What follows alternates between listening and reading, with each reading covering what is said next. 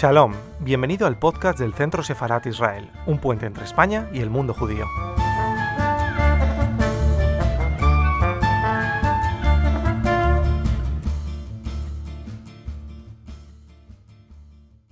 Bueno, buenas tardes, bienvenidos y gracias por estar aquí. Les felicito las próximas fiestas y Hanukkah. Y queremos decir que este acto para nosotros es un acto muy importante porque viene a recordar y traer a la memoria un hecho que a veces pasa, mm, ha pasado por la historia sin ser reivindicado. Es la historia de los judíos de los países árabes. Y esta, esta celebración se ha empezado a recordar en Israel y también en todos los países de la diáspora, que me parece además, como judía de un país árabe, algo muy, muy importante y necesario. Esta tarde este acto está organizado por la Embajada de Israel. Tenemos además a una, una persona que viene desde Londres que ha trabajado que este tema y que ha escrito un libro que ya os va a contar, Lynn va a contar toda su historia. También quiero agradecer el trabajo y dar la bienvenida a la agregada cultural, a Shelly, también a Joab, que han participado en este acto y que además es un equipo nuevo que está trabajando con nosotros y les damos la bienvenida desde aquí. Muchas gracias otra vez por invitarme y estoy muy eh, honrada de estar aquí con la embajadora. Muchas gracias a Esther que organizó y a Joab. Ah, bueno, pues he escrito un libro, Desarraigo, que está en inglés. Si alguien quiere comprar una, copia, tengo unos libros aquí conmigo. le voy a, contar un poco ah, por qué he escrito este libro porque yo, soy la hija de refugiados judíos de Irak y ellos vinieron en 1950 de Bagdad y se establecieron en Londres. Y yo eh, nací en Inglaterra. La mayoría de la comunidad de Irak huyó en este tiempo, pero a Israel. Y nuestra familia ah, fue en una minoría que no ah, fue a Israel. Ah, pero a pesar de que yo nací en Inglaterra, la historia de mi familia era muy importante para mí porque cuando crecí tenía todavía parientes en Irak, tenía los, los abuelos, los cuatro abuelos tenía primos, tenía una tía que eh, volvió a Irak para vender una propiedad, creía que, em, que eso lo llevará, le, llevará unas semanas, pero eh, estaba en Irak para seis años y estaba separada de su familia, de sus hijos ella era viuda, pues mis padres tenían que ocuparse de, sus hijos cuando eh, ella estaba en Irak. A fines de, los años 60, las condiciones fueron muy, muy mal. Con la guerra de, de 67, el gobierno iraquí tuvo su venganza contra la, comunidad que se quedaba en Irak. Solo había 3.000 judíos eh, de una comunidad original de 150.000. Y el, gobierno comenzaron a cortar los eh, teléfonos de los judíos, echarlos de sus empleos, prohibir a los estudiantes de estudiar y sobre todo no podían salir del país. El, gobierno detuvo unos judíos y acusaba a, estos judíos de estar espías por Israel. Y al fin, en 1969, uh, estos nueve hombres fueron ahorcados en la plaza de liberación en Bagdad. La comunidad estaba tan terrorizada y no podía quitar el, eh, país que mi familia que estaba allí quitaron ilegalmente con dos, dos mil judíos en la mitad de la noche con el ayudo de los kurdos y viajaron por el norte de Irak y a través la frontera con Irak, que en este tiempo tenía buenas relaciones con Israel. Pues eso es la, mi historia personal. Pero también he escrito este libro porque esta historia fue borrada cuando la gente habla del Medio Oriente, nunca hablan de los refugiados judíos, pero eso es, yo creo que es la clave de entender eh, el conflicto y de lo que pasa en el Medio Oriente y son muy importantes para la paz. El foco del libro es uh, los 850 mil refugiados de los países árabes. se puede ver los números de las comunidades en 1948 que nombraban cientos miles ah, de judíos y ahora tienen menos de, de 20 o de 10 personas y unos, unos casos no tienen nadie. Por ejemplo, en Algeria no hay nadie, en uh, Libia no hay nadie, en Irak solo hay cinco judíos. Se quedan comunidades funcionantes en Tunisia y en Marruecos, pero esas comunidades son un por ciento de, lo que eran. La, la cosa que se puede observar es cuántas eran viejas esas comunidades. Remontan hasta el primero, segundo o tercer siglo ah, antes de, del cristianismo. Y la comunidad de Irak remonta al cautiverio ah, babilónico cuando los cautivos de Jerusalén se llevaron por el rey uh, Nebuchadnezzar a, a Babilón. La historia de este, esta región tiene casi más historia judía que uh, la tierra de Israel misma. Por ejemplo, hay 17 eh, figuras bíblicas que están um, enterrados en la región y um, cinco profetas. Y uno era el profeta Ezequiel um, y su tumba era al sur de, Bagdad, a dos horas uh, de, de Bagdad, y era un sitio muy Uh, popular para los judíos de Irak para hacer el uh, peregrinaje y eso se producía al tiempo de Shavuot, de uh, Pentecosta, um, y cinco mil peregrinos solían visitar la tumba. Y aquí hay una imagen de los um, escritores que escribían benedicciones para los, peregrinos. Ah, pero miran lo que pasó con la tumba de Ezequiel. Se ha transformado en un sitio musulmano, Shiite. Y la tumba de Ezequiel es una parte muy, muy pequeña de esta mezquita y los musulmanes no hablan todavía de Ezequiel, hablan del imam Ali. Se transformó en algo diferente. Y si un judío quería visitar la tumba, no le dejarían entrar.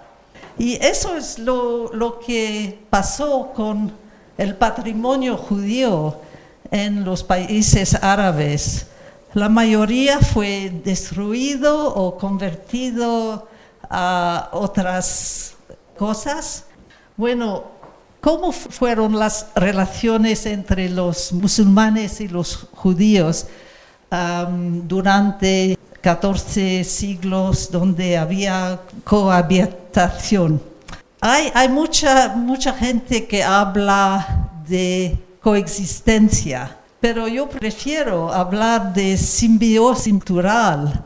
¿Y por qué los judíos estaban en, la región tanto tiempo? Um, han influido mucho en la región y la región ha influido a los judíos. Y se ve que el Islam, por ejemplo, y el judaísmo son muy cercanos.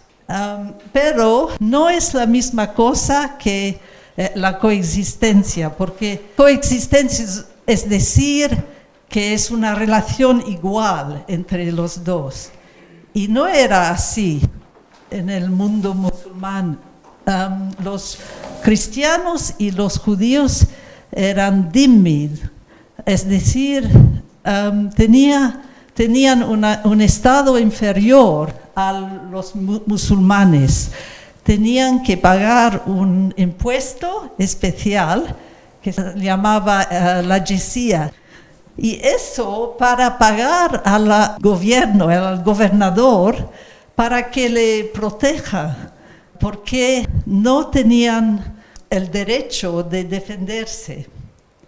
Y eso es muy importante porque para, para explicar el modo de que los musulmanes considerados los judíos, porque los judíos eran casi como mujeres, no se podían defender.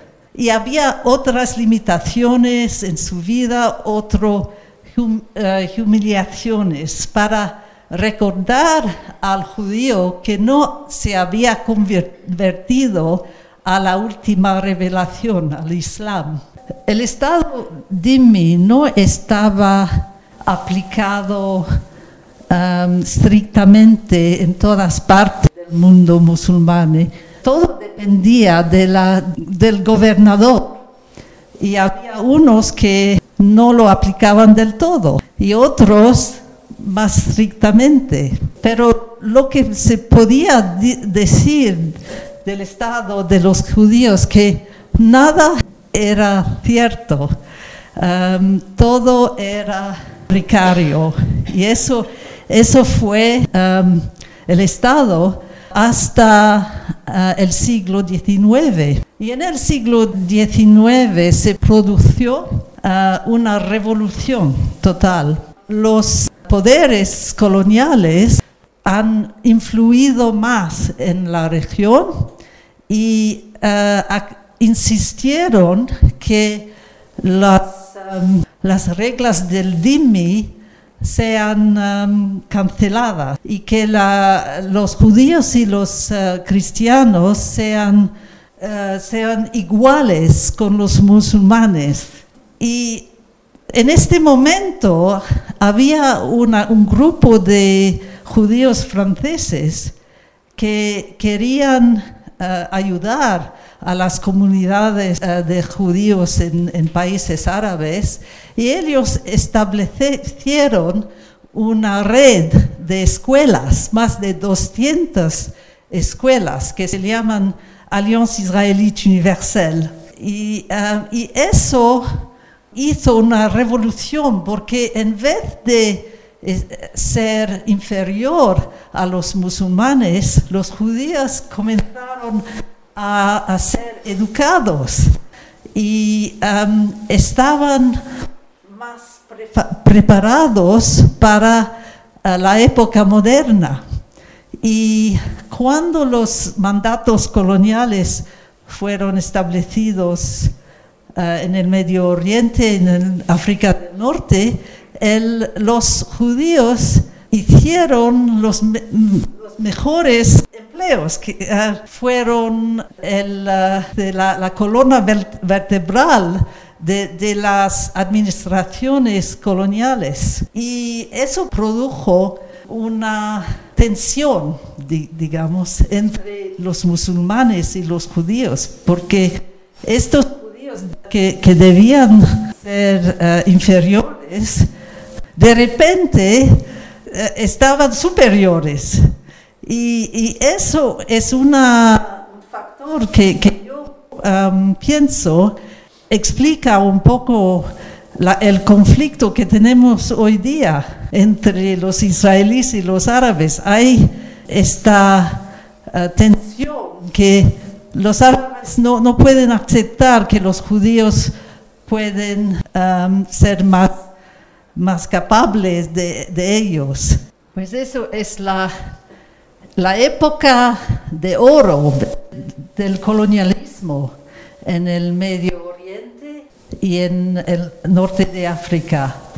Bueno, la edad de oro por, los judíos fue la primera parte del siglo XX y además de ser muy importante para, uh, en, la administración uh, colonial, los judíos uh, eran brillantes en cultura, Ah, por ejemplo, había unos músicos muy famosos y en, mi libro tengo, tengo una imagen de, una actriz que se llama Camelia, una actriz de Egipto. Su nombre, su apellido verdadero fue Lilian Levy Cohen. Ah, que es un nombre típico judío.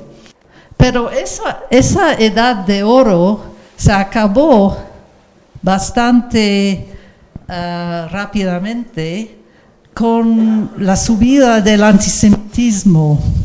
Y había antisemitismo euro, europeo que comenzaba a influir en el siglo XIX y Ah, y había antisemitismo colonial, por ejemplo, en Algeria, que era parte integral de Francia, había un representante del Parlamento francés que se llamaba Edouard Drummond. Y él ah, escribió unas uh, panfletas, unas cosas antisemitas Ah, por ejemplo, la France juive, él estaba muy activo contra uh, Dreyfus, en, el caso Dreyfus, el que conocen. Pero era irónico que los judíos de Algeria tenían ciudadanía francesa, porque Algeria se consideraba como parte de Francia y los judíos tenían esta ciudadanía, pero los musulmanes no. Ah, pero había este antisemitismo y al fin ah, ustedes conocen ah, lo que pasó en, durante la Segunda Guerra Mundial con los gobiernos Vichy pro-nazi que se establecieron en África del Norte y comenzaron a privar los judíos de sus derechos. Y era la primera etapa de la solución final. Pues los poderes coloniales estaban contentos de explotar los judíos para sus talentos, sus lenguas, eh, lo que podían ofrecer a, los coloniales, pero no estaban, em, no estaban listos a darles todos los derechos y cuando había violencia o alborotos, las administraciones coloniales eh, no protegían a los judíos. Y tenemos bastantes ejemplos de esto. A esa época también había la subida del antisemitismo eh, árabe. Pues eh, había dos especies de antisemitismo. Uno es el nacionalismo árabe secular y había, había eh, partidos fundados que están influidos por eh, el nazismo. Por ejemplo, esto es, eh, es la bandera de, del Partido Socialista Siriano Nacional, existe aún hoy. Ah, y había claramente el partido del Baath, muy influido por el nazismo. Y este nacionalismo quería establecer estados independientes árabes, pero quería excluir los, las minorías que no eran árabes o no musulmanas. Por ejemplo, en Egipto, las minorías no obtenían la nacionalidad uh, Egipto. Había otra forma de, forma de antisemitismo y eso es el antisemitismo del islamismo. El islamismo que hoy día uh, entendemos mucho a los hermanos musulmanes, a Hamas, que es el uh, representante de los, hermanos musulmanes en Gaza, Al-Qaeda, uh, Daesh, todo eso viene, viene de un movimiento que ha sido fundado eh, en fines de, de 1920 y, también fue influido por el nazismo y fue fundado por Hassan al-Banna que, en Egipto y yo, yo pienso que el antisemitismo es, es al centro de, su filosofía. Uh, y no, no, no solo porque está en contra de lo que se pasaba en Palestina y la tensión creciente entre los judíos y, los uh, árabes, pero para lo, los hermanos musulmanes, los judíos representaban la modernidad representaron los derechos de la mujer, los derechos de las minorías. Y todo eso era contra su filosofía, porque querían volver al califato um, y importaban ideas de Europa de poder judío, que, que, que estaba muy ajeno al Islam, porque en Islam el judío eh, no estaba muy importante, ah, había sido vencido de, de Mohammed en el siglo VII. Pues ya vemos esas ideas de, de conspiración judía y de poder judía entran en, el mundo árabe a esa época y todavía están allí. Y los hermanos musulmanes incitaban contra los judíos y los cristianos desde los años 30 del siglo pasado. Y um, los, los alemanes han financiado sus actividades y también había una alianza con el mufti de Jerusalén, Ah, que también era un antisemita antes de que fuera un antisionista. Y él viajaba en el mundo árabe, incitaba hostilidad contra, contra las comunidades de judíos locales. Y al fin él incitó el Farhud.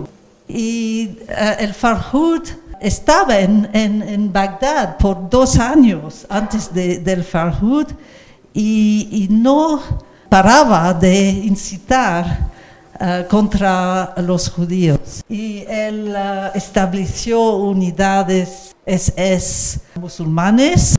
Hay un mito que el holocausto no había impactado en los judíos de, de los países árabes, pero eso es un mito completo. En Tunisia había una ocupación directa de los nazis en 1942 y se ve aquí los judíos que van a los campos de trabajo. Y aquí hay